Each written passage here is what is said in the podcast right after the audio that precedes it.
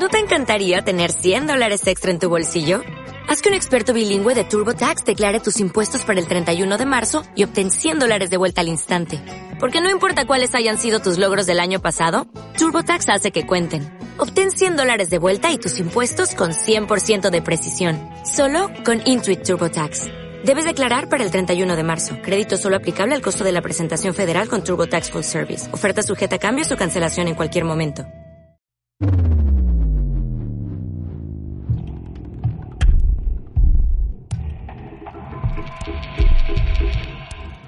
Estás escuchando Mochilazo Cultural Especial de Terror. Un podcast para viajeros atrevidos.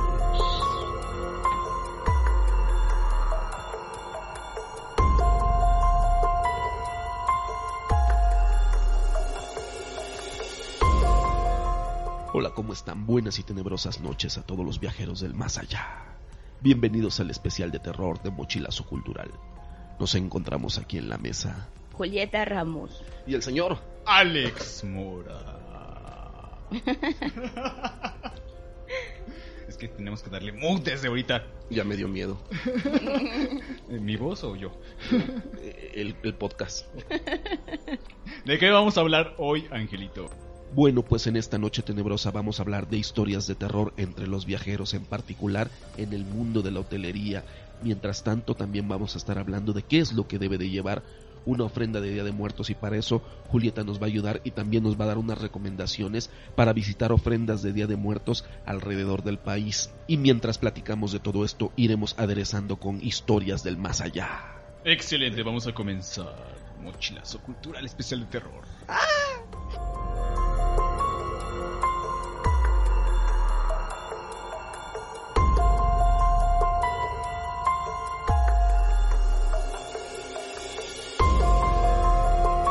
Vamos a comenzar con las historias de terror. Ángel. Ah, caray. Ángel, Angelito. Tú eres el que más, al que más le gusta las historias de terror, el que más ve películas de historias de, de terror, el que cuenta, el que ha vivido. Tú eres el experto aquí en eso. Bueno, no, es que como sabrán, eh, trabajé 14 años, 14 años, 15 años por ahí, en la, en la industria hotelera. Y siempre sucede eh, algo, algo que a lo mejor la gente no se pregunta tanto. Esos lugares a donde nos hospedamos, ¿pensarían ustedes que casi todos los lugares donde nos hospedamos, en particular hoteles, moteles, hostales, siempre hay un fantasma? Siempre. Siempre, siempre hay un Yo fantasma. por el contrario, cuando me hospedo en un hotel, me siento más seguro de fantasmas. ¿A qué me refiero? Yo me siento como que más en una casa mía, de mis abuelos, de mis conocidos, de quien sea, que hay fantasmas. Y si voy a un hotel, siento que ahí no hay. Como que está limpio, Los deja fuera. como que no les alcanza. Qué bueno. Qué bueno que se piense eso desde el punto de vista del huésped. Exacto. Porque desde el punto de vista del trabajador hotelero, siempre hay, siempre hay fantasmas en los, en los hoteles. Y de hecho, yo no sé por qué, siempre es un niño y una niña, ¿no? Como en las películas. Oye, entonces en la, nómina, en la nómina incluyes al niño fantasma y a la niña fantasma del hotel. No, lo, lo malo es que no aparece en la nómina, ¿no? Si no, por lo menos sería parte del show. Pero no, de hecho, eh, generalmente la, en la operación hotelera sí termina afectando. La gente parece que, sobre todo los, los empleados hoteleros, sienten que tienen que estar siempre disfrazando las cosas para que no se enteren los huéspedes, los huéspedes de que hay fantasmas, ¿no? De que hay fantasmas en las habitaciones. Pero ya todos en la industria hotelera saben en su propio hotel cuáles son las habitaciones que están embrujadas. De hecho, este es muy común que hagas un check-in, que el huésped llegue a su habitación y que regrese a las 2, 3 de la mañana el huésped y diga, "Oiga, no puedo dormir en esa habitación, están haciendo mucho ruido." Y luego resulta que en las habitaciones de al lado no hay nadie o está todo todo vacío ese piso. Entonces, como que siempre en los hoteles eh, hay fantasmas. Por ejemplo, eh, alguna vez, de hecho yo, yo trabajé algún tiempo de, de gerente nocturno, he sido auditor nocturno, mucho tiempo trabajé en la noche y me ha tocado eh, caminar por los pasillos de los hoteles así solitos, solitos en la madrugada. ¿Cómo se ven los pasillos de los hoteles en la madrugada? ¿Les ha tocado? Bueno, me recuerda al, al resplandor. Exactamente, ¿no? Y, sobre esos pasillos, a la, a la gente sí le da mucho miedo los pasillos de los hoteles en la, en la noche, parecen incluso como de hospitales. Alguna vez uno de, uno de los ayudantes de barman de un, de un hotel allá en Cancún me estaba comentando que cuando él estaba empezando lo enviaron al sótano a buscar hielos por ser, por ser el, el elemento nuevo.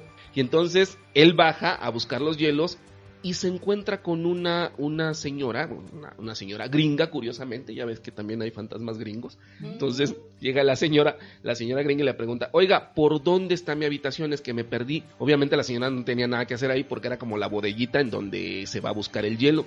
Y entonces Diego sale de la, sale de donde estaba llenando los hielos y se mete hacia el área en donde aparece esta señora, voltea a verla hacia abajo y se da cuenta que la señora no tiene pies. ¡Qué susto! ¡Qué horror! Pero estamos hablando de realmente una señora que la veía así físicamente, no la veía transparente ni nada, solamente era una señora que le estaba preguntando dónde estaba su habitación. Ya cuando la ve completa o tiene la oportunidad de verla completa, voltea a ver hacia abajo y sí, la señora estaba como flotando, digamos, ¿no? En la parte de abajo no, no se le veían los pies y Diego pues salió corriendo y allá arriba todo el mundo se rió de él porque le, le empezaron a hacer burla y le, y le dijeron que se le había parecido la, la gringa, la O sea, gringa de la entonces que no se- estaba, su cuerpo, no, estaba- sus pies no estaban difuminados, estaba cortado, cortado. Es, exacto. O, te- o tenía el camisón largo. No, como si ustedes vieran un vestido y el vestido nada más estuviera flotando y abajo no se le ven las piernitas, De fisgón. por cierto, ¿no? Ah, algo muy curioso que sucede en los hoteles. La gente tampoco se pone a pensar en esto, pero en los hoteles muere mucha gente. Es muy común que muera mucha gente en los hoteles. No, dependiendo del, del número de habitaciones que tenga el hotel, Pero del susto.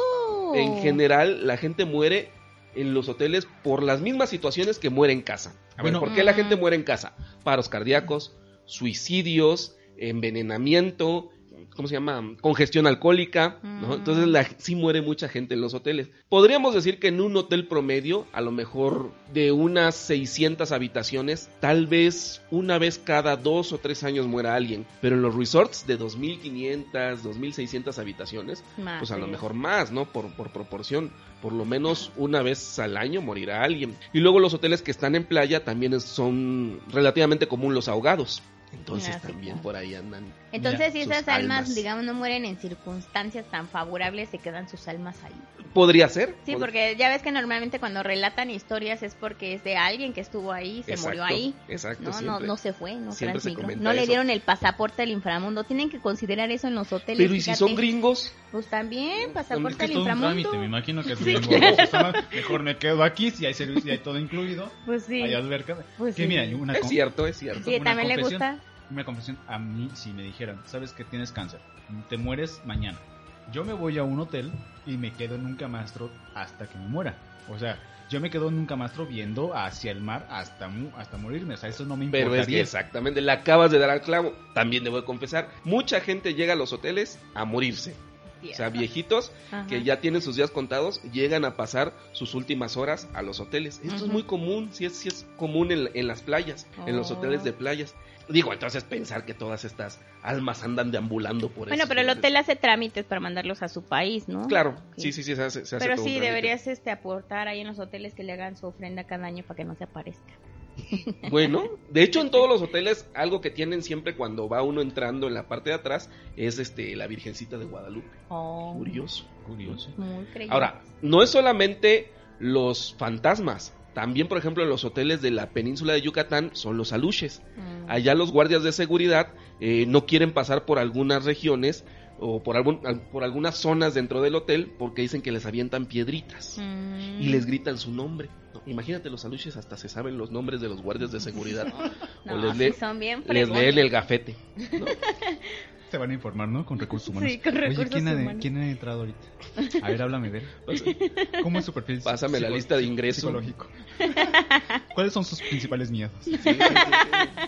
Es cierto, es cierto. De hecho, O sea, este, ¿Tú vas pasando por este en el hotel o afuera? ¿En la selva? O... Lo que sucede es que, por ejemplo, a mí me tocó trabajar en uno y este, este hotel tiene unos cenotes. Ajá. Cenotes. Son dos que ya es, que tienen agua y si no me equivoco uno ya está seco. Entonces del, del que ya está seco es en donde les avientan piedritas a los guardias de seguridad. Eso dicen ellos. Ahora, yo, yo he deambulado por muchos hoteles en la noche y eh, yo jamás he visto nada. De hecho, yo no soy creyente de lo, de lo paranormal. Me, me gusta mucho lo paranormal, pero no soy creyente de nada de eso. Oye, pero por ejemplo, yo he visto a los aluches nada más en representaciones mayas, que son unas cositas súper pequeñas, pero 22 físicamente. ¿cómo las describirías? a los Esa era mi siguiente pregunta. Ajá. Describe Una aluche. seña que es cómo es una aluche. Ok, ahí les va, ahí les va.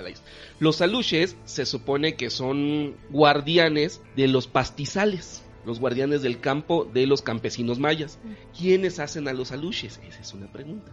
Las hacen los campesinos. De hecho, los campesinos mayas, pocos ya son los que realmente conocen la técnica de cómo hacer un aluche. Se hace con lodo y miel.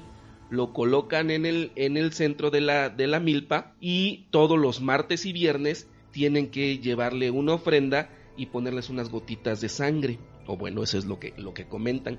Ponen unas gotitas de sangre en la boca de esta figura que hicieron ellos y es para que cuiden la milpa por si alguien se quiere meter a quemar la milpa o a robarla, este, los aluches les hagan travesuras.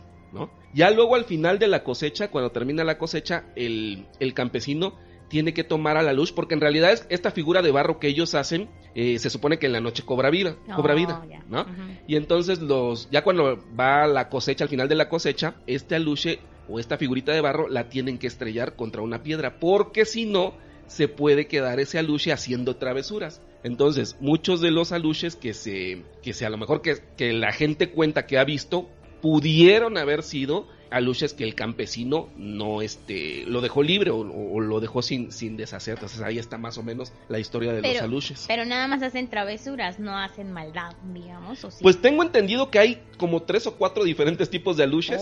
Y, y, este y es curioso porque los aluches también no se sabe si son realmente prehispánicos o si es una idea nórdica de los de los duendes que vinieron con los españoles. Pero es que estas están en representaciones de Yaxchilán. Yo Ajá. vi una luche que está al lado de un gobernante. y es Entonces una tendría cosa que ser prehispánica. Sí, es- tiene una analogía prehispánica. Sí, sí, sí, porque hay una teoría que, que no dice que no realmente ubican si son prehispánicas o lo trajeron los españoles con estas con los duendecitos. Se debe, se debe de parecer al aluche que está a un lado del tinieblas. Sí, ¿De luchador? Es que así me ¿Así lo son? imagino. Pues, O solo son hombrecitos no, Bueno, es que, pequeños. es que lo que se dice es 22 centímetros y usan taparrabo. Entonces yo me imagino como unas personitas, como unas personitas de, me dio más miedo! de características mayas, chiquititos, ¿no? Este, y nada más con su taparrabos. Sí, es que No. como uno como que se queda con la imagen de la luche del luchador, Ajá, ¿no? ese me gusta, esa hasta Sí, ternura ese me da. El otro sí. que dices tú ya me da más miedo. Sí, que parecen como osito, ¿no? Es parece un perrito. Bueno, cuida las cosechas entonces, muy bien. Esos son los aluches. Por ejemplo, se aparecen literal. ¿Han visto personas, animales, eh, representaciones demoníacas o algo en los hoteles? En los hoteles, no, aunque sí me ha tocado ver, ver este gente morir y que después de cuando muere el huésped eh, se prenden las luces y va el guardia de seguridad a apagar la luz y después de una hora o dos horas se vuelve a prender la luz y tiene que volver, volver a ir el guardia de seguridad a apagar la luz. A mí me tocó uno en Guanajuato, era un hostal que la verdad no había hoteles porque fuimos en la época de Cervantino y pues fuimos a caer a ese hostalito. Pero sí nos tocó una habitación medio tétrica, bien oscura hasta de luz, porque la ponen, o sea, de por sí era oscuro y luego una luz naranja, pues está cañón. Pero esa vez nos hacían ruido en las tuberías del interior del hotel, las chocaban como con una cadena, una Ajá. cosa así, pero se oía estruendoso en la noche, no, te dejaba deja dormir. Entonces, y llegaba hasta la regadera, hasta el- incluso en la mañana que nos llegamos ya muy de madrugada, hasta el sonido en la regadera nos tocaba el, el sonido, ¿no? Entonces Sí. también llegan a ser como Sí es- ruidosos. Sí, es cierto, ruidosos, Ajá. escandalosos. Y luego, bueno, a mí que me tocaba, cuando fui gerente nocturno, me decían que si podía yo ir a la habitación a revisar quién estaba en el piso de arriba, porque estaba haciendo mucho ruido y era como para llamarles la atención, ¿no? Pero yo veía en el sistema, en el software, y veía que en la habitación de arriba no había nadie. No, por ejemplo, el huésped rent- rentaba la 223 y arriba estaba la 323. Ujú. Voy y reviso la 323 y sí, no hay nadie, pero sí se escuchan ruidos Ay, Dios. se escuchan ruidos, así como es como de tuberías, tuberías. o como que están construyendo algo en la que habitación están de al lado. en la pared. Exactamente. Ah. Y entro a las habitaciones de al lado que también estaban desocupadas y se escuchan los ruidos en la habitación de la que acababa de salir, ¿no? O sea, como que los ruidos igual se mueven.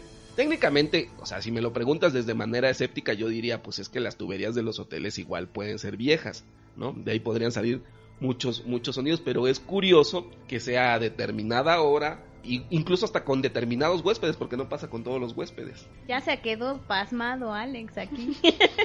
Me estoy imaginando. Qué bárbaro. Me estoy acordando si me ha pasado algo, pero no, nunca me ha pasado algo en un hotel. Bueno, en general yo no tengo experiencias así como paranormales que contar. Yo en un hotel me siento seguro, Bien. lejos de todo eso. Yo, por ejemplo, he ido a Huasca, me quedé en un glam camping. Y pues ahí es la tierra de los. ¿Cómo se llaman estos monitos? ¿Chaneques o Los- cuáles? no, los. ¿Aluches? No. ¿Cuál? ¿Cómo le llaman a estos animales? Duendes. Duendes, ¿no? Capital del duende. Gnomo. Yo pensé que así me iba a aparecer uno en la noche, pero no. Todo estuvo muy tranquilo. Sería bueno que los escuchas nos manden sus historias en los hoteles. Eh, debe Bueno, haber historias grandiosas. Compartan. Ah, yo he visto unas, A ver. pero las he visto en YouTube. Donde están nadando en las albercas y una mano jala a los niños de la cabeza para ahogarlos. Caray. Sí, he visto así varios, varios. Pero, eh, pero ese me suena editado. No, pero se ve, o sea, se ve como, o sea, hasta el niño mismo se hunde. No sé si eso se pueda editar, pero sí me ha tocado. A ver cómo. O te jalan de los pies. Un niño está nadando. Ajá, un niño está nadando y lo jalan de los pies o lo, como que le hunden la cabeza. así. Y el niño se hunde, literal. Y, y el papá sale muy asustado a sacarlo. Y, y hay varios así también. Pero no sabía que los almas pudieran este, Nadar. nadar. Respirar bajo el agua. Respirar bajo Pero el es que agua. incluso en los hoteles ha habido hasta asesinatos. ¿A poco? ¿no? O sea, sí, este. eh, bueno, pues el, el chavo este de Survivor, ¿no? el productor de Survivor, sigue todavía preso en, el, en la cárcel de, de Quintana Roo, en la de Cancún, me parece.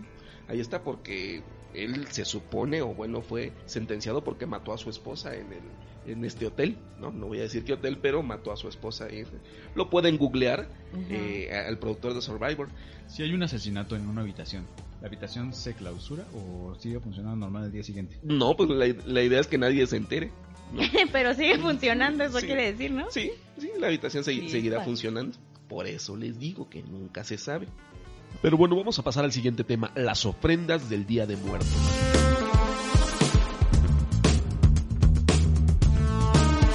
Ok, a ver e- esa pregunta. Primero, ¿está bien dicho ofrendas o altar? ¿Está ¿Cómo bien debe- decido o no está bien decido? Está bien, las dos son correctas. Dentro del altar, pues por supuesto hay ofrendas. Y bueno, pues vamos a enfocarlo nosotros a México, ¿no? En particular. Desde época prehispánica ustedes saben que el alma cuando muere va a llevar a, a cabo un tránsito distinto. Por ejemplo, tenemos el recorrido por los vados del inframundo para el altiplano central. Ajá, entonces eh, normalmente el alma era enterrado con un perrito bermejo que era un solo escuincle, ¿no? Sí Ah, conocen como ese en la animal. película de Coco. Sí, yo Ajá. también la vi. Sí, nos vamos a acordar mucho de esta película porque van a hablar, van a comprender el contexto, ¿verdad? Y después ya que acompaña al alma, pasamos por otros ocho vados para completar los nueve y posteriormente pasar al Mictlán. Bueno, cabe mencionar que en época prehispánica se tenía concebida la sustancia inmortal que se llama teyolia. Teyolia. Que es la sustancia inmortal que radica en el corazón y esta necesita, bueno, una vez que muere, necesita ser alimentada, reconocida y recibir ayuda espiritual para continuar su existencia inmortal. ¿Eso significa entonces que los mexicanos no nos morimos de manera normal? Andamos haciendo un recorrido por allá en el inframundo ahí medio raro. Exacto, entonces eh, vas a recibir ayuda de parte de los humanos y esto lo vamos a hacer a través de las ofrendas. En época prehispánica, las ofrendas se llamaban tlamanali. Ajá, viene del náhuatl, viene de tla, mona que es ofrecer y li que es un sufijo. Entonces es la ofrenda.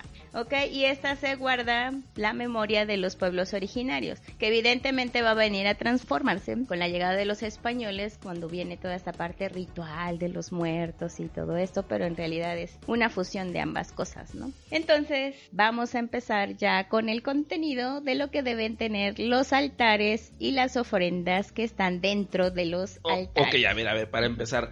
Señor Alejandro, ¿en tu casa ponen altar? No. ¿No? ¿Nunca han puesto altar? Mm, no. ¿En serio? No. ¿Y en tu casa, Julieta? Tampoco, Ah, caray. pero voy siempre. Lo que pasa es que yo siempre salgo en esas fechas Ah, ya, ya. eh, con Yo grupos de turismo. Es que yo siempre salgo en esos altares. Pero si hay, Qué miedo. Oye, yo siempre salgo de esas fechas de recorrido, ¿no? Me voy con las ánimas.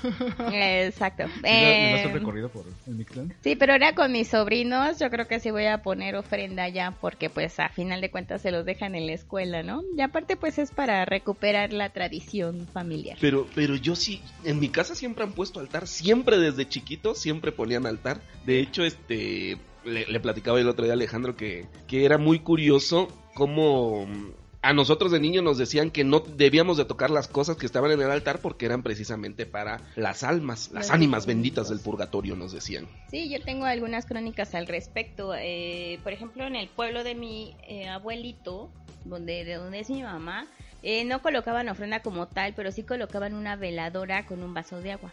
Entonces dice que, por ejemplo, el agua purifica el entorno o el espacio donde va a llegar el difunto y la luz es por la cual se va a guiar, pero en realidad el agua muchos lo manejan como que es para mitigar la sed, pero en realidad es para mitigar su entrada a la tierra para que no haya influencias negativas que vayan a, a intervenir en su llegada, ¿no? Yo entiendo que si vienen de muy Ajá. lejos van a llegar con mucha sed. Sí, también. Porque a mí cuando voy a- al teatro, yo si hago una hora de trayecto y llego con mucha sed. Llegan sedientos. Y aparte con, con, con mucha hambre. Yo Bueno. me imagino que si vienen desde el Mictlán, Sí, pero recuerda que son almas, no son personas.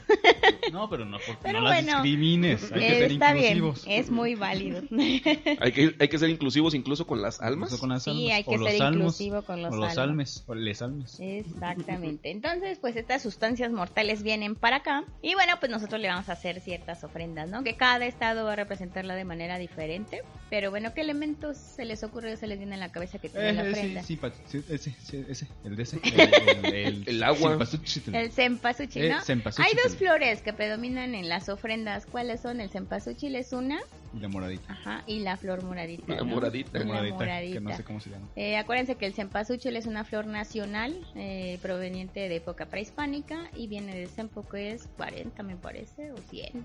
La flor de los 40 pétalos. algo así. Ok. Entonces por la cantidad que tiene y pues eh, también vale la pena mencionar que por ejemplo en varios estados, por ejemplo el estado de México, el estado de Morelos, e incluso Guanajuato hay grandes cultivos de flor de cempasúchil. Pero curioso porque Ajá. yo que soy de Campeche, allá casi no se da. Se da más la morada. ¿no? Exacto. No, de hecho, en general, este, ponen cualquier, cualquier flor. Ajá. Lo que sucede es que el cempasúchil, al ser un poco extraño allá, los altares no ponen este e- e- esa flor en particular, ponen cualquiera. De hecho, yo el cempasúchil ya lo, ya lo conocí ya de adolescente, ¿no? Y ahora en Ciudad del Carmen y en toda esa zona ya está empezando a llegar más el cempasúchil, pero no era común. Por ejemplo, en los años 80, en los años 90 no era común que la gente pusiera en su altar el cempasúchil.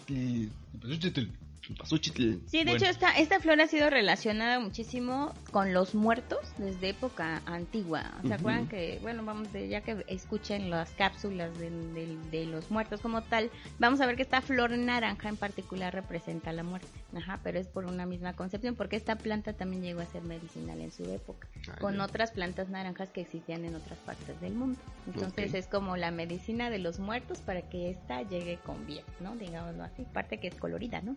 Sí, sí, Muy sí, sí. brillante. ¿Qué otro elemento? Eh. Por ejemplo, los panecitos de muerte. Ah, pero antes de los panes, ¿en dónde usamos? Aparte de la ofrenda, se hace un camino para la ofrenda y es con la flor de cempasúchil. Sí, Eso es súper importante.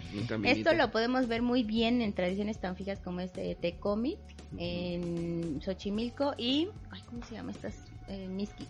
Ah, ¿no? Donde en las casas, desde los aguanes o desde la misma calle, empiezan a poner los caminos de cempasúchil hasta llegar a la ofrenda o el altar. Y sí representa lo que en la película de Coco, que es el caminito por el que transitan las ánimas. Exactamente. Si no existe ese caminito, no pueden llegar. No pueden llegar, se pueden extraviar, corren el riesgo de extraviarse las almas. Entonces es importante que este elemento no nos falte. Ajá. Hasta muertos necesitamos de... Ok, el, el cempasúchil de, ¿y qué más? Papel picado, Papel eso picado, es fundamental. El papel picado, pues es una es un elemento que proviene de China, el papel picado y bueno, pues están padres. ¿Qué figuras ustedes han visto en las ofrendas de papel picado? ¿Calaveritas? Calaveritas, calabacitas, muertos, este panes de muerto, veladoras, ¿no? Todos esos símbolos se reflejan también. Y entre más colorido, pues más visual va a ser para el difunto, ¿no? Eh, y es para que pues estos se pongan alegres y contentos. Ok, lo que decías hace rato con los alimentos, en general con todos los alimentos que no podemos comerlos,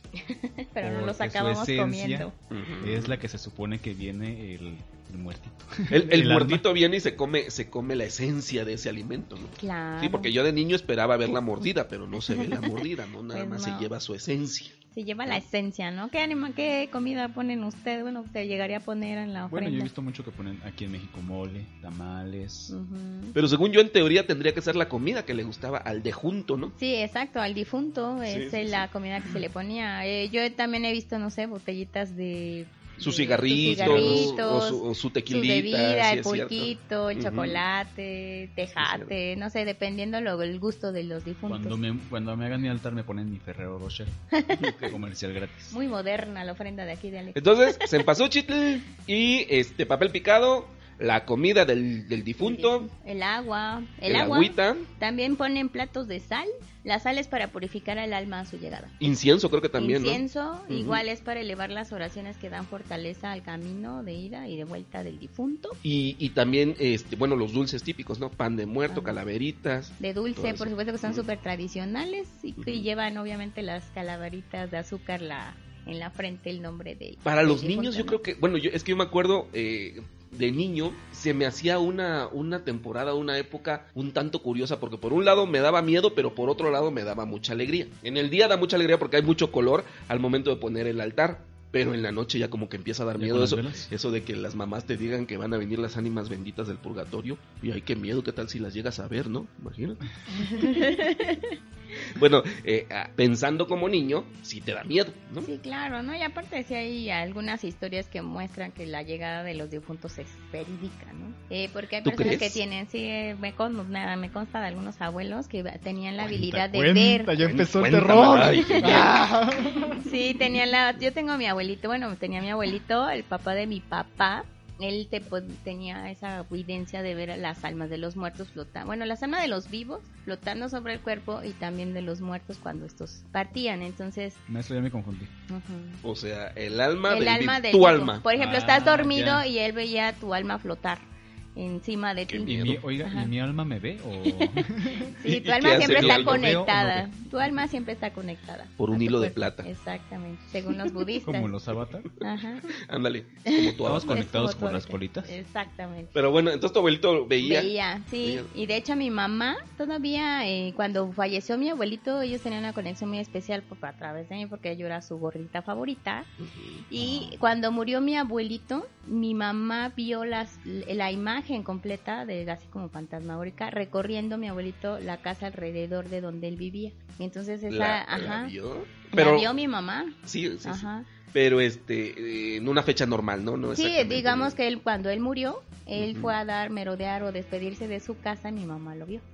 Entonces esa parte pues también le da como cierta veraci- veracidad a que las almas pues, pues también en su tránsito se despiden de las cosas que les gustan y aman, ¿no? Y, y, y tú sí realmente crees eso. Sí, también por otras circunstancias que ya después les platicaré. Ay, nada, queremos oír. Este, señor Alejandro, ¿usted cree que las almas vienen en esas fechas? Fíjate que yo una vez. es que sí, un momento porque esta, esta historia yo se la conté a Ángel una vez. Eh, no. O sea, la respuesta es no. pero, eh, pero, por ejemplo, un 2 de noviembre, yo estaba en mi casa, muy a gusto viendo la televisión, y se acababa de morir una de nuestras perritas, Candy, no, Can- la Candelaria, y me acuerdo mucho que de repente en la puerta escuché un... Ah, no debo pegar aquí, voy a hacerlo acá. o sea, la puerta es de madera y yo escuché como si un perrito sus, sus Ajá, y, y se hizo la puerta como hacia adentro. Ay, fue bien bonito. ¿No te dio miedo? Pues no, más bien como que, ay, mira, ahí está la Candelaria. A mí me hubiese dado miedo. O sea, sí te saca de onda, pero no... ¿Qué significa te saca de onda? A mí me da, así como que me- a mí me da miedo, o sea, un, un perrito que se murió y que me venga a visitar. Ah, es que quería, quería saludarme, quería abrazarme. Bueno, yo les voy a contar miedo. una de, hablando de animales, Ujú. fíjense que yo tenía un cotorro, pero el Ujú. cotorro se me murió de pulmonía, yo lo amaba, mi cotorro, creo que fue la primera y última mascota que tuve. Es que lo bañé, pero no encontramos con qué secarlo y lo colgué. Bueno, lo puse en un. Árbol y le di agarró un ventarrón. y se murió de pulmonía. la secadora. La verdad, ese cómo me, cómo me dolió, ¿no? Pero un año antes había muerto una de mis hermanitas chiquitita. Ok. Entonces, este, esa vez que murió, eh, bueno, más bien ese animalito murió y después murió mi hermana, que estaba chiquitita, no tenían el año, entonces soñé, lo soñé a los dos, ¿no? El, el ave estaba para una ventana y, y la niña estaba dentro de una casa, así como si estuviera en el cielo, ¿no? Entonces el ave hablaba, ¿no? Y me decía, Julieta, no te preocupes, aquí estamos tu hermana y yo cuidando, Ah. ¿no? Cuidándonos, ¿no? ¿Y, y Mutuamente. tu hermana hacía pío pío?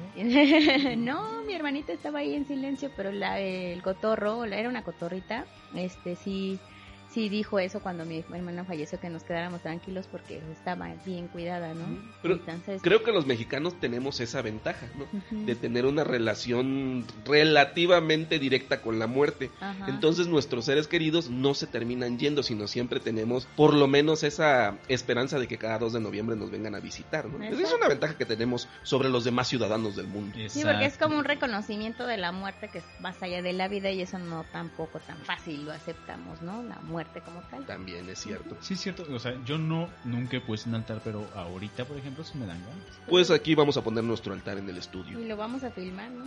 ¿cierto? Sí, sí, vale mucho la pena. Yo cada año, incluso viviendo solo, yo sí pongo mi, mi altar, ¿no? Ujú. Aquí lo pongo junto a la bocinita. Sí, pues normalmente que lleva cañas. Por ejemplo, en las cañas, aquí no había caña de azúcar, pero había las cañas del maíz. Esas sí se ponían entrecruzadas y representaban las canillas de los cráneos o los huesos del difunto. Eh, también existía otra que se ponía como vertical y se le colocaban rosquillas que representaban el cráneo, ¿no? Pero es muy en la época prehispánica y, por ejemplo, te comento, todavía te recupera esas esas tradiciones y hay quienes por ejemplo en vez de mm, había ah, ponían panela en época colonial y antiguamente se colocaba por ejemplo la miel de maguey o la miel de abeja o cosas así. Entonces simplemente evolucionaron o cambiaron de acuerdo también al contexto cultural que se fue viviendo en época colonial hasta la moderna no ¿Qué tan real es como en la película de Coco, que tiene que estar la foto del difunto para que pueda llegar a su altar, porque si no, no pasa? así no lo pasa Oh, sí. allá. Ah, eso sí y, no lo y- y antes de la fotografía, y antes de la fotografía, ¿cómo llegaban? Ajá. Exacto. De la época fotográfica. Ah, bueno, no sé. a lo mejor por su retrato pintado, ¿no? A lo mejor. ¿No? No, o sea, seguramente había otro este, otro software ¿no? de, Me de reconocimiento. Es que ahora somos reconocimiento. tantos que seguramente Sí. la fotografía es como el CURP. sí claro por supuesto pues si no cómo pasamos no Ok, Sí. siguiente tema. Perfecto. Las recomendaciones de ofrendas en el país. Bueno, como sabemos, esta, la, la colocación de ofrenda nos ayuda a integrarnos también a nuestra familia y vamos a empezar. Ah, bueno, también hay que reconocer que esta es patrimonio cultural intangible de la humanidad declarada por la UNESCO desde el 2008 en México. Bonito. Entonces no es cualquier cosa, es bastante dinámico, ¿no? Pátzcuaro, vamos con el primero que es Pátzcuaro. Ok. ¿Has visitado Pátzcuaro. No. Pero más no, o no, menos no, has escuchado algo, ¿no? Ujú. Sí. Pátzcuaro. Pátzcuaro es una zona por excelencia que también desde época prehispánica veneraban a la muerte, pero aquí el contexto es muy interesante porque se da en, do, en tanto en el agua como en la, en la tierra, ¿no? Eh, como saben, se lleva a cabo pues el paso hacia la isla de Janiche a través de una embarcación y también pues ahí podemos ver eh, un espectáculo muy lindo que es la pesca del pez blanco con las redes en forma de mariposa de los Ujú. de los pescadores, ¿no? Y posteriormente pues se va a lo que es la isla de Janiche para ir a un cementerio. Ajá, en este cementerio pues igual está como lleno de misticismo. Eh, por ejemplo vemos las ofrendas que bueno llevan las- la comida de sus seres queridos, limpian la tumba, la decoran con, flores y le llevan lo más rico que ellos les gustaba comer, ¿no? Bueno, es una cuestión muy tradicional y pues vale muchísimo, muchísimo la pena ir a, a ver. Y en estas ofrendas, sobre todo, bueno, no sobre todo, pero es muy común que vemos las que están dedicadas a los personajes ilustres, a los artistas, a los famosos, a los que marcaron la historia, etcétera, etcétera. Yo lo que me pregunto es si son varios a los que se les dedica la ofrenda, no se pelean entre ellos cuando llegan a por la comida o algo así. Pues no creo es tan abundante que hay para todos, ¿no? Exacto. Lo que más hay es comida. Sí, así es. La segunda va a ser San Andrés Mixquic. Este está muy cerquita eh, de Xochimilco también. Y hay otro pueblito muy muy continuo que se llama San Andrés Tecomi. Eh, estos son eh, parte de los siete pueblos originarios de lo que es el- la alcaldía de Tláhuac. Y acá, bueno, aquí me parece muy interesante, ya tiene muchos años que no voy, pero la primera vez sí fue muy impactante porque, bueno, éramos estudiantes y llegamos en un camión que pasaba todos los topes y todos brincábamos, ¿no? Entonces nos tocó llegar de noche a Tecomil y pues eran las horas, ¿no? No es tanto que fuera la distancia, sino los topes y topes y topes. Pero en cada tope pues siempre nos regalaban dulces o fruta, entonces llegamos con un costal enorme de comida ya para la ofrenda, ¿no? Se le llama, su celebración principal va a ser el 2 de noviembre y se le llama la alumbrada. Ajá, y entonces ahí pues Sí, adornan sí, las escuchado, tumbas con escuchado. flores de cempasúchil y sobre todo predominan pues las velas, ¿no? Y las ofrendas. Y cabe mencionar que como es un pueblo muy dadivoso, pues sí te dan a ti tu, lo que hay, no sé, en Estados Unidos es la calaverita, a ti te dan la ofrenda, parte Ok. de la ofrenda de la casa. Entonces, en particular, ¿a qué va uno a Miskik en estas fechas? A mí es que, te den ofrenda a ti, Ok. como niño, seas adulto chiquito. Eh, también visitar el panteón, que es pequeñito, pequeñito. Y también hay un corredor, digamos, gastronómico. Yo recuerdo mucho que esa vez tomamos un delicioso jugo de caña. Estaba riquísimo con chilito. Entonces Ujú. era parte de o sea, lo culinario. Nada más que sí hay que tener mucho cuidado porque es tantísimo el río de gente que hay que los robos están al día, ¿no? Me imagino. día. Entonces, ma- más en estas épocas. y también comercialmente pues es bueno preguntar en cuánto está cada alimento porque pues aunque está Profeco ahí con varios módulos la gente llega a abusar mucho del Pero tengo consumidor. entendido que la gente pasa Ajá. toda la noche, Sí, incluso, toda la noche incluso los viajeros y turistas, Ajá. ¿no? Toda la noche se la pasan ahí. Sí, y de hecho en Tecomit lo interesante es que pocos lo conocen, tiene un embarcadero Ujú. donde salen las lanchas para una cara, eh, digamos una actuación de la Llorona o de Día de Muertos prehispánico colonial, ahí mismo, entonces ese también es un poco conocido. Fíjate que sería padre ir a levantar imágenes de Vamos. todas estas estaciones. Vamos, vamos. Este, ¿Cuándo empieza? mucho. ¿El 31? Ujú. ¿Día primero y día 2? Por esas fechas. Hay que ir. Sí, o sea, y es atractivo, luminoso, es bonito, tiene, tiene esencia, tiene contenido. Creo que vale Sí, mucho la pena. ya hacen representaciones teatrales. De hecho, tienen toda una agenda cultural. Puedes ir a obras de teatro, eventos de música, eh, recorrer todo el tianguis gastronómico, ir al cementerio, la iglesia, etcétera. Te la pasas bien. Que bueno, ese pueblo, si tú vas cualquier día del año, es más polvo que nada, pero bueno, ese vale Ok. mucho la pena. Yo creo que va también de la mano a Xochimilco. No sé si han ido a la. Representación de la Llorona. No, ¿En pero ya que estamos cerquita. Podremos ir, ¿no? Eh, aquí lo interesante es que hacen una fusión. Eh, yo he entrevistado a varias personas y no a todos les gusta Exacto. la Es que representación. Se las hace muy que- corriente, eh, pero sí necesitaríamos rescatar ese legado para hacer algo como más de calidad. Por ejemplo, Alex podría ir a asesorarlos, ¿verdad? Por en la parte de la aparte yo, actuación. hay, hay, hay videos, hay testimonios de, de que yo he hecho la llorona. Entonces tienes que mejorar, amigo. O sea, recuerdan, a ver, recuerdan, espera, Si la llorona existiera, ¿no? Aparte de pedirte derechos de autor, que es muy probable, pero es muy probable que se te acerque primero a ti que a nosotros, ¿no? a pedirme me, consejo. me- me imagino. ¡Dan consejo! Qué miedo. Sí, y la Llorona pues es un personaje único y no nada más se da en Xochimilco, ¿no? ¿Recuerdan que el, que el podcast pasado yo hablé de que las leyendas son una porquería? Bueno, pues, ¿qué creen? La representación de las, la representación de las leyendas. No, sí, las- las- me refiero a las leyendas en genérico como el nombre de... En realidad te refieres a los a recorridos los de leyendas. ¿no? recorridos de leyendas, exacto. Generalmente son una porquería, pero resulta que cuando en algún momento estaba yo muy hambriento, Sí, sí, el, el hambre hace que hagamos el hambre cosas. hace que hagamos Indebidas. cosas. El hambre es cabrona, ¿estás de No no indebidas, pero que dices, bueno, no, Jamás lo volveré a hacer. no, no, no me enorgullezco tanto. Bueno, pero podrías aportar Pero un sí, algo o sea, de calidad. el primo, ahí sí, el primo, un amigo, no. La esposa de mi primo tenía esas leyendas y me dijo, pues échate la llorona. Y yo contentísimo. Ok. No, en, en, una, en un estacionamiento allá en Querétaro, padrísimo, todo solo, y de repente yo salí acá a partir plaza como la llorona. No, una cosa hermosa. Que por ahí hay videos y algún día los voy a subir. a- Ya te imagino, ya te imagino de llorona. Una cosa. Bien, bien figurosa. Esplendoroso al día. Es que, Antes muerta que es que de sencilla. hecho yo contaba una historia, bueno, ah, me tengo que acordar porque, donde yo explicaba que la llorona en realidad era un llorón. Órale. ¿Era gay o qué? No, no, no, no, no, no, era, Un llorón. Era un Era llorón. Bushe. abusado. Ah, lo que no tiene que hacer por vivir, Consejo a los que se quieren dedicar al teatro, a la actuación y demás, piénsenlo bien. no vayan a Sí eventos se puede, sí se puede. Nada más- Bueno, a ver, nada más piensen. se supone que la llorona cuando se aparece es porque hay agua cerca, ¿no? Tengo Sí. entendido. Es cerca de los ríos, cerca de, algún sí. lago donde se, se aparece la llorona. Y lo que se dice es que si escuchas el lamento de la llorona lejos, está cerca. Y si lo escuchas cerca, es porque está lejos, Órale. ¿no? Pues a mí me tocó una ¿Escucharlo? tía- La Llorona a la llorona. Eh, ¿Te estábamos tocó en la la escuchaste? casa de una tía, fuimos a visitarla en Guanajuato y era así eran las 12 de la noche prácticamente. Y si escuchamos en ¿Las las 12 de la calles noche en la- el horario de grito. invierno o en horario de verano? No, en horario de la En horario llorona. normal. La, lloro- la llorona sabe cuándo en son las, horario. 12, las 12 de la noche. Ah, ok, ok, claro. perfecto. No, no se puede saber. Y este y escuchamos su lamento bien cañón. Es así. Sí me ha tocado. ¿Lejos o cerca? Estaba cerca. Ah, entonces no hay No problema, había estaba problema, lejos. estaba lejos, pero sí gritaba bien cañón. la- Pero no grita ahí mis hijos. Imítala. Sí gritaba. Sí, sí así, gritaba ¿hay con- mis hijos? Ajá. Con, con este derechos de autor y Sí, todo con de la todo. frase. De verdad que sí gritaba porque nos levantó a todos los chamacos. Estábamos como siete chamacos en un solo cuarto Ujú. y a todos nos asustó y ya nos asomamos en la ventana inmediatamente. ¿Dónde fue?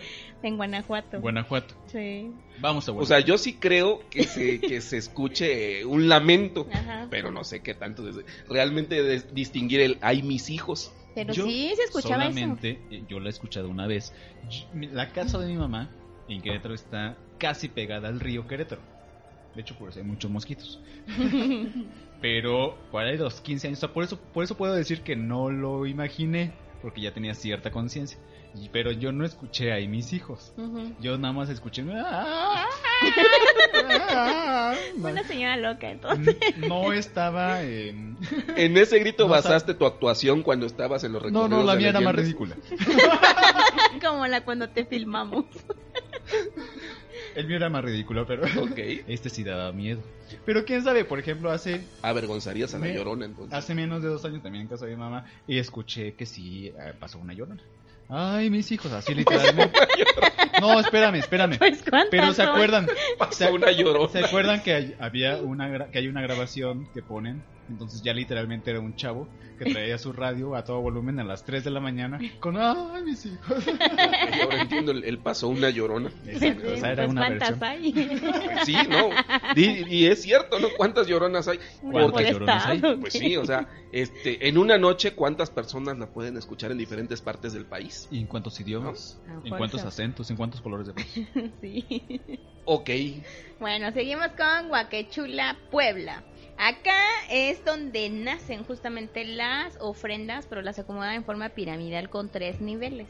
O sea, de ahí surge. De ahí surgen los, digamos, los altares escalonados. Y bueno, el primer nivel representa el mundo terrenal, donde se colocan pues todo lo que le gusta al difunto. El nivel 2 es, donde se colocan la figura de los santos y vírgenes. Y el número 3 es un plano celestial donde se le coloca el retrato del difunto. ¿no? Entonces ese está interesante, el escalonado creo que es, es de lo que normalmente nuestros alumnos también cuando Ujú. hacíamos las ofrendas. Eh, eh. Es que estoy dando un chocolate. Nada más se la pasan comiendo en el podcast. Es la ofrenda. La ofrenda del día.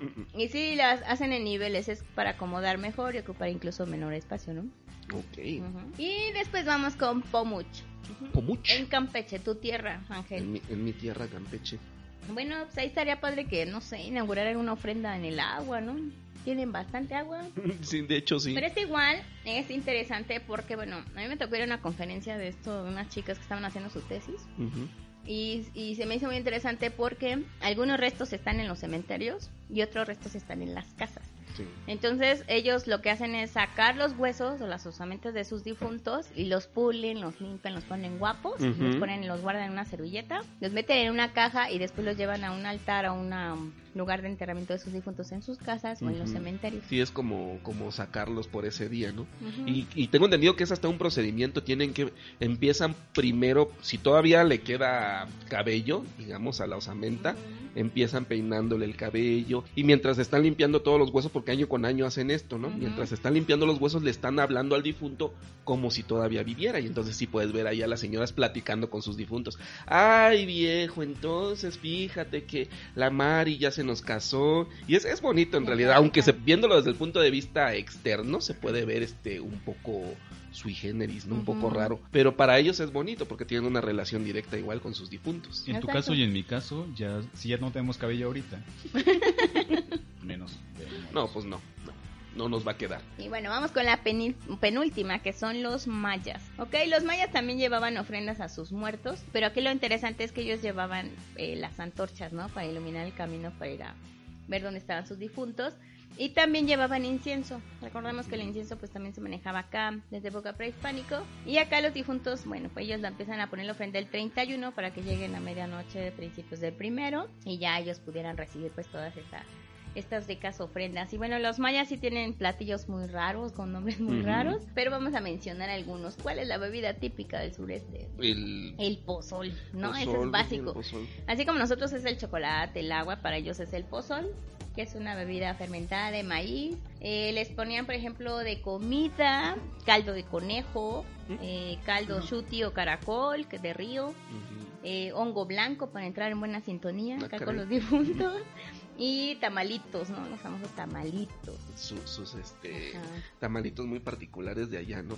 Sí. El, el pibipollo. Sí, pollo. Ay, aquí ponen, por ejemplo, el nono, que es el atole de maíz, también blanco. Atolito. Y ya, y pues eso es lo rico de, de los mayas. En, en esa se- le llaman creo que el Hanal Pichán, si no me equivoco. Es el Hanal Pichán el día que llegan los los difuntos y el día de los niños es Hanal Paal a ver si alguien que nos confirme eso pero me parece que es así Hanal Paal y Hanal Pichán los, los días de, de visitas allá en, en toda la península de Yucatán Sí, yo creo que lo más original es su lenguaje. Porque Es nadie lo entendemos, ¿no? coño Y el último es la gran Pela, fiesta de Día de Muertos de la Ciudad de México, ¿no? Ah, ¿Alguien ha ido al Zócalo? Sí. Lo interesante es que aquí en toda la ciudad, en todos los conventos, en museos, pueden poner con, este, ofrendas conmemorativas, como decías tú, Alex, a los personajes ilustres, etcétera. Y también ha sido muy concurrida la de la plancha del Zócalo. ¿no? sí no ya se ha vuelto una, una fiesta una ya fiesta prácticamente en esas en esas fechas Va a Sí. estar atiborrado de ofrendas a José José. Claro, por supuesto.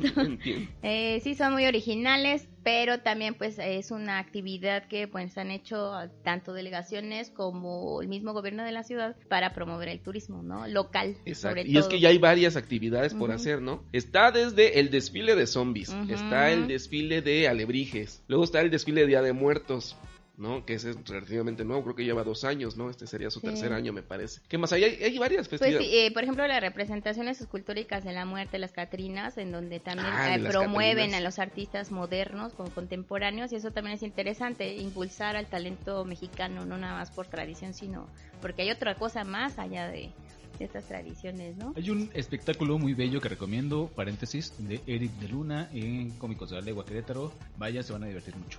¿Y de qué es? Es la Catrina. Ok. ok, ok. Perfecto, ya concluimos este primer especial de terror de Mochilazo Cultural.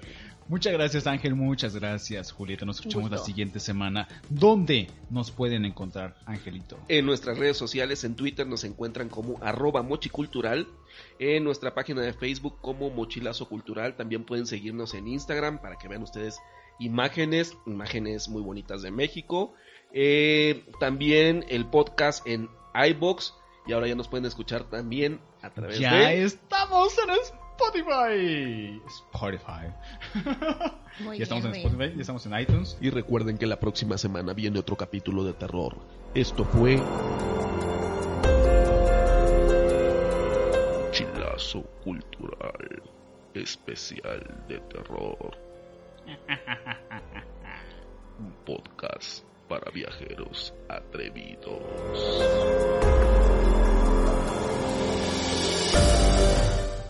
Hasta la próxima. Chao.